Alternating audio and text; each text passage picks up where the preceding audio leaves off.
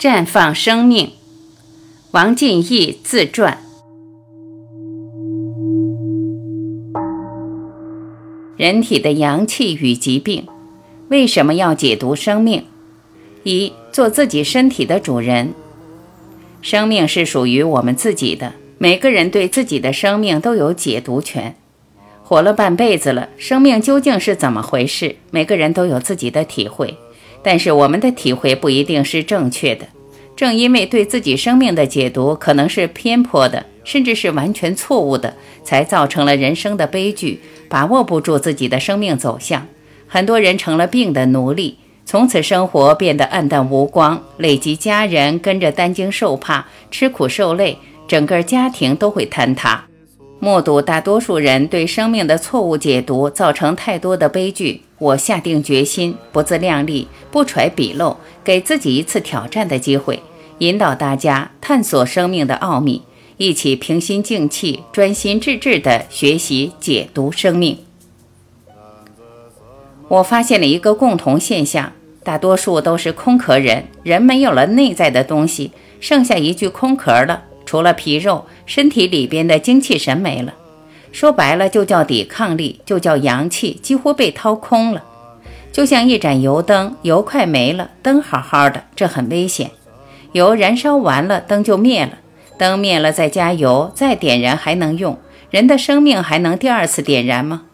在灭之前加油，也就是人在重大疾病到来之前，以正确的理念支撑正确的方法来挽回和保住生命，是当务之急。这是每个家庭都应该掌握的。真正能把大多数人的生命当成一回事，当成自己的事，就容易读懂生命。最近我看了温州老中医潘德福先生的《天下无癌论》，被震撼了。发现这么多年，自己对生命和癌症的认识和潘德福先生如出一辙，这让我在内心深处感觉到很温暖，正道不孤。老百姓认识不了，是因为时间不够。只要耐得住性子，正确的事情坚持做，老百姓的眼睛是雪亮的，他们能分辨出来。这是我内心深处的声音，千言万语。生命太脆弱，生命对于我们来说太珍贵了。但是生命并不高深，它就像白开水，一目了然，清清白白，如此简单透明，没有那么多酸甜苦辣。但是很多人却人为的把生命活得像吃了毒药一样，痛苦万分。潘德福先生说，生命健康不同于身体健康，中医应该是宏观的、整体的、变化的。生命的能力就是你扶正祛邪的能力。我有个心愿，还医于民，还养生于民。解读生命的真相，是让大家自己去了解生命，不至于再被那些错误的治法治死。知道了生命真相，让你以后再遇到什么事儿，就越活越踏实了。一个人无论做任何一件事，背后都有情怀在支撑着他。没有情怀，想做成任何事，几乎都不可能。可以说，在弘扬中医这一条路上，面对的困难非常多，面对的阻力非常大，压力也非常大。我越来越明白，真正的分享就是解读生命，必须要对生命有正确的认识，立足在这一点上，我们遇到人生中的问题才能有出路。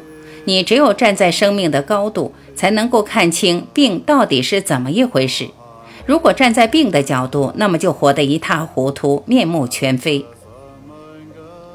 人生三个层次：第一是病，第二是养生，第三才是生命。解读生命这个层次是最高的，要站在这个高度，不要盯着病。总结一句话：在内心深处，如果关心一个人，就有一份力量在开发潜能；如果我们关心的是两个人，那么就有两份力量在开发我们的潜能。如果关心十个人，就有十份力量在开发潜能。反过来说，如果谁都不关心，那么结局就成废物，潜力就没用。这让我想到了大医精诚，想到了唐代药王孙思邈说的：“医者仁术，无恒德者不足以为医。”作为一个医者，如果没有仁爱之心，没有爱人之德，你就不要学医。古人学医不是学理论、学方法，而是学救人之心。真正在内心关心生命、在乎生命，见不得别人受苦，他自然就去找路，去生活中找，就自然能够找到，能够观察到宇宙人生的真相。这就是医理，就是真理，就是道。想让家人活得好，能不能找到真正转化为自己的，就看看自己这个爱人之心够不够，内心深处到底在关心谁，到底关心多少人，到底在关心着他的啥，是不是关心到点子上了？这是学习效果的决定因素，这是非常紧迫、非常重要的。二，为了社会的和谐。我一直在想，中华民族到了最危险的时刻，每年单是癌症患者，我国就有二百二十万，在治疗中去世的一百六十万以上。发展最快的楼盖的最高最大的是医院，医院里发展最快的是肿瘤科。《人体阳气与疾病》书中原文，毫无疑问，每个人的生命都需要健康的庇护，但仅有愿望是不够的，需要有内在智慧的支撑。曾经中医失去语言的时刻，造物都为之黯然神伤。曾经我们把健康全部维系在高度发达的现代科技手段上，就像相信上帝一样，人类已形同弃儿一般，何以寻觅健康与心灵家园？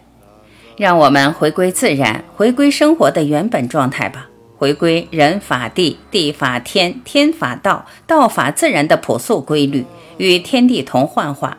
与自然同生气的自在情景，重新拾得四季流转、天时地利、鸟语花言、木性草味。我们追求这种与天地心心相印的生活。悟中医即是悟生活，只是你要用心去悟。悟字，心字加无字组成。那么，只要你用心阅读本书，相信会得到光明再现、豁然开朗的惊喜感觉。出版这本小书，把我们觉悟中医的心得献给读者，尤其是献给青年读者，帮助大家了解中医与生活的关系，阳气与人体疾病的关系，现代生活与疾病的关系。中医是一种介质，在于它始终都被一种沉着的心情所累积，直到被疼痛所焕发。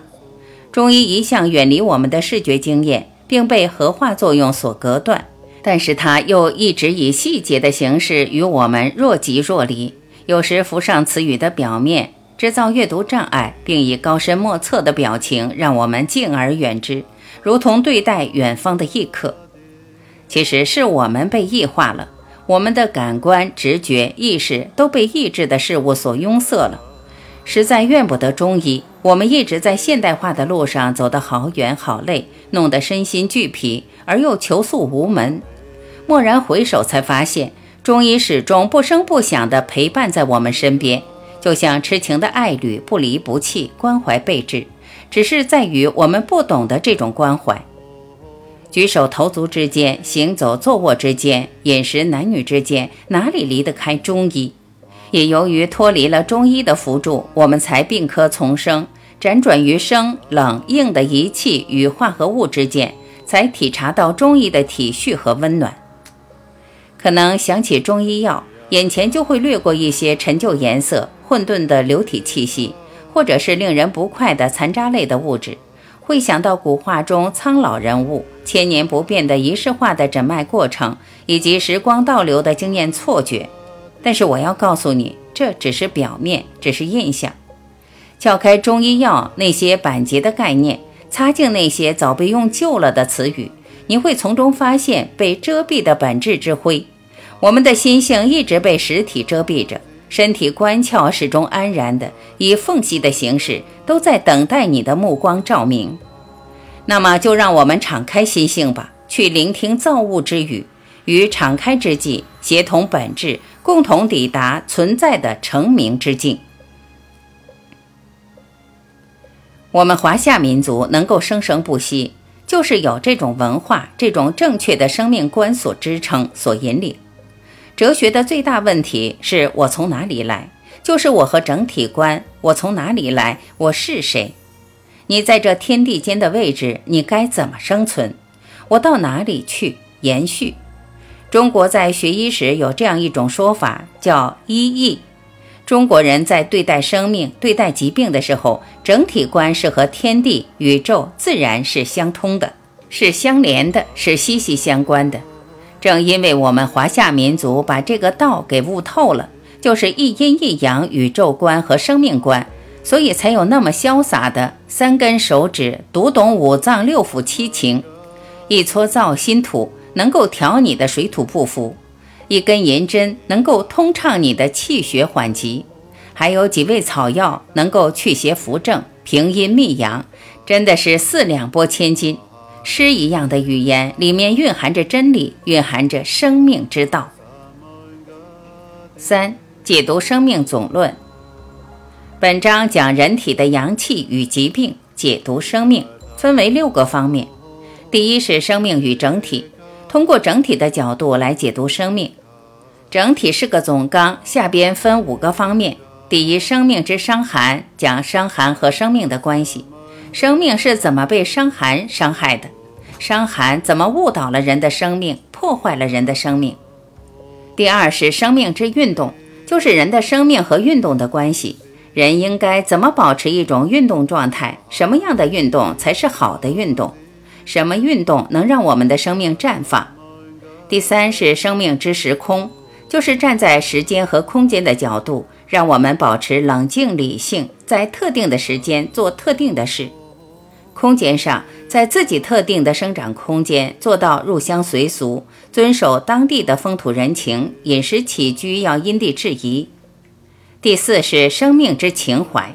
我们每一个人的生命之所以能绽放，能够呈现出生命的意义，就在于我们是有情怀的人。没有情怀的人，生命是虚度的，没有灵魂的。为什么我们现在百病缠身？因为没有灵魂，对自己不爱，对家人不爱，对天地万物更不爱，这就叫没有情怀，把自己活丢了。这样的人得病很难治，生命状态出问题了。第五是生命之延续。以我们自己为中心，向四面八方延展开来，上至父母祖宗，下至子孙后代，左右至兄弟姐妹、亲戚朋友，走到哪里都造福一方，让我们的生命随时处在延续的状态，让周围的人活得更好。别人遇到困难，给他画一幅人生地图，让他看看该怎么走。曾国藩有一句话：“含雄奇于淡远之中。”含刚强于柔弱之中，就是说要把我们宏大的、雄壮的人生使命和理想落实到平淡无奇之中，不要坐井观天，不要夜郎自大。有了好的规划，不能沉浸在里面空想，而要把它落实到实实在在的生活细节当中。点滴之间看本质，点滴之间见情怀，点滴之间看精神。